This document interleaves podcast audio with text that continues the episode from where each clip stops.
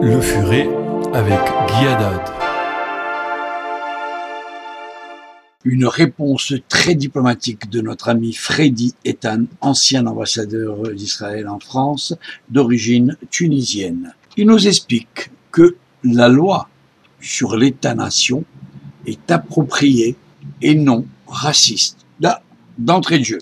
Et là, il explique la loi fondamentale sur l'État-nation a provoqué inutilement un tollé général en Israël et surtout à l'étranger. Elle a approfondi des querelles et amplifié la haine contre l'État d'Israël. Un déluge de critiques et de condamnations en vain, puisqu'il semble que la majorité des éposants n'ont vraiment pas lu attentivement tous les onze articles de cette loi. La proclamation établissant l'État d'Israël, signée le 14 mai 1948 à la veille du Shabbat pour ne pas faire un chilou Shabbat par Ben Gurion, que l'on considérait toujours comme un agnostique, constituait en fait l'impératif historique de la renaissance de la nation juive et de la langue hébraïque sur sa terre trois fois millénaire. Alors parlons peu mais parlons bien, l'État juif, seul État démocratique de la région, est toujours fondé sur la liberté, la justice et la paix, et cette nouvelle loi le confirme en dépit de toutes les critiques. Ces jours-ci, nous pouvons constater aussi avec étonnement qu'il y a juste 1948 ans que le second temple fut détruit et que nous venons de célébrer aujourd'hui 70e anniversaire de notre État. Ces dates, faits historiques, sont toujours ignorés bien sûr, et délégitimisé, bien sûr, par nos ennemis et détracteurs, et certains même souhaitent l'anéantissement de notre petit État. En fait, la loi sur l'État-nation réaffirme simplement le caractère juif et légitime de l'État d'Israël. La minorité arabe vivante en Israël et dont les représentants siègent librement à la Knesset pensait transformer cet État pour tous ses citoyens et ainsi gommer son caractère juif. Il existe aussi une minorité druze, mais bédouine, qui sert fidèlement l'État et participe dans les rangs de Tzad à la défense du pays.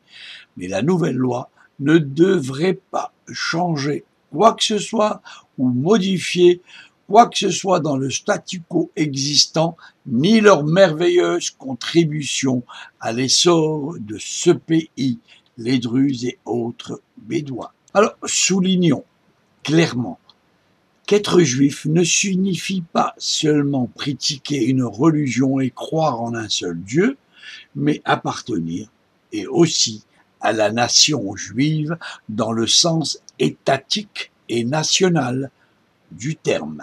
La comparaison qui est faite en évoquant la France catholique et non laïque est injuste et dévoile carrément une méconnaissance totale de la spécificité de la nation juive. La majorité des musulmans considèrent toujours le judaïsme comme minorité religieuse sans patrie, sans drapeau, sans hymne, sans armée, donc refuse de reconnaître de ce fait Israël comme un État à part entière et à caractère juif.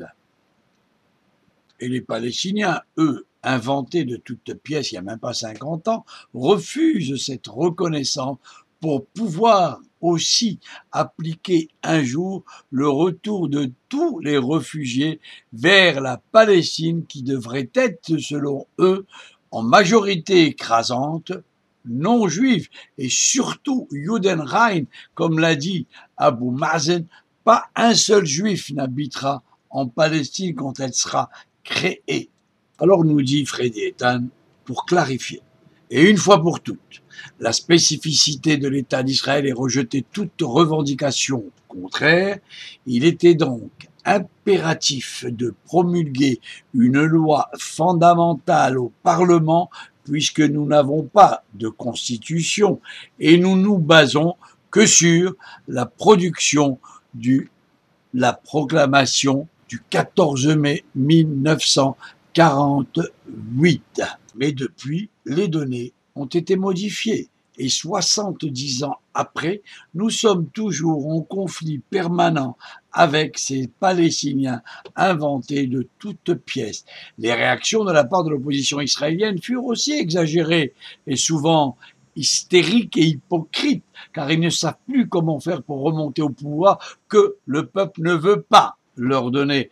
Donc il était préférable que ces partis soient associés à la coalition pour renforcer le caractère juif de l'État d'Israël. Et il s'agit bien d'un sujet existentiel sur tous les plans et notamment sur l'aspect démographique. Alors rappelons tout de même que durant plusieurs années, ce texte a été minutieusement étudié et vérifié par les parlementaires, les experts juridiques, et donc, et aussi, la Cour suprême de justice ne devrait pas en principe intervenir. Il se peut que la formulation de certains mots et phrases ne satisfait pas tous les opposants, mais au moins la clarification était nécessaire et la loi est sans doute appropriée dans le contexte actuel et surtout depuis sept ans qu'elle est en gestation, cette loi. Et aujourd'hui, quand l'évidence même devient floue et fragile, il est donc nécessaire de la réaffirmer et de la dévoiler au grand jour. C'était d'ailleurs le cas sur la reconnaissance de Jérusalem comme notre capitale, à chaque occasion où nos détracteurs tentent d'ébranler et de secouer en vain les piliers de notre démocratie et les valeurs du judaïsme, il est nécessaire de les mettre en place et remettre à l'heure les pendules de l'histoire. Mais vous savez, quant à la presse internationale, et particulièrement européenne, elle devrait, elle, s'occuper, ou comme dit monsieur Freddy Ethan, se préoccuper de ses propres affaires et non de se mêler de nos problèmes intérieurs. D'ailleurs, la chancelière Merkel, et pour une fois, a bien précisé ce point important. Donc, on le sait, ça c'est normal, Jérusalem, unifiée et réaffirmée solennellement comme capitale de l'État juif. Non, l'État juif n'est pas raciste et ne peut jamais l'être en raison même de sa démocratie exemplaire et de sa société civile harmonieuse en provenance du monde entier, et ce malgré les divergences idéologiques et politiques profonde. Divergence idéologique, certes, profonde et politique, certes, mais n'oubliez surtout pas les versets de notre Bible, de notre chère sainte Bible, le Tanakh, où il est écrit et que chaque juif lit tous les jours, au moins trois fois par jour, quand il fait sa prière, bien sûr, n'oublie jamais que tu étais toi-même étranger en Égypte guerre be Misraim.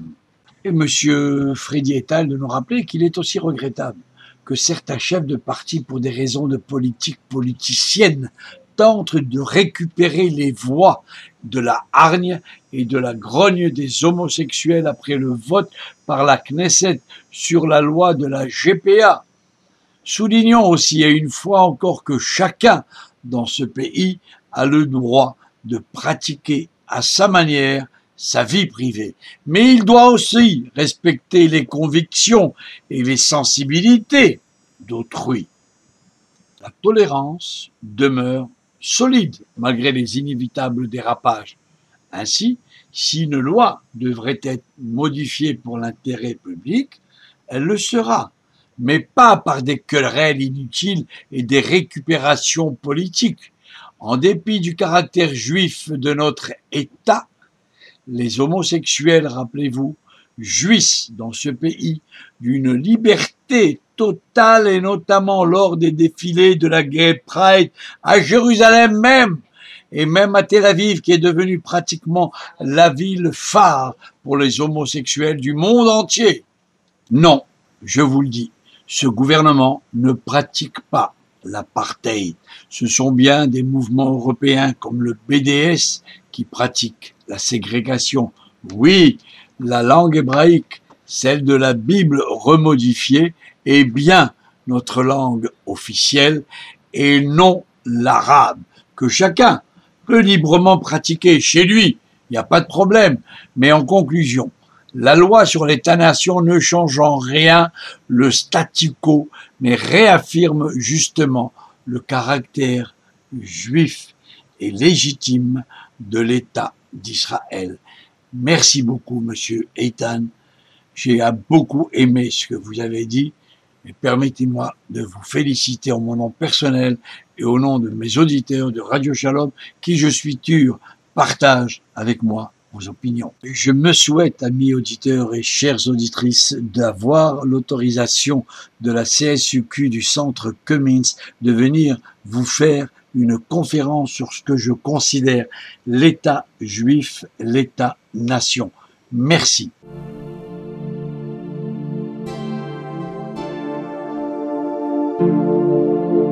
Le Furet avec Guy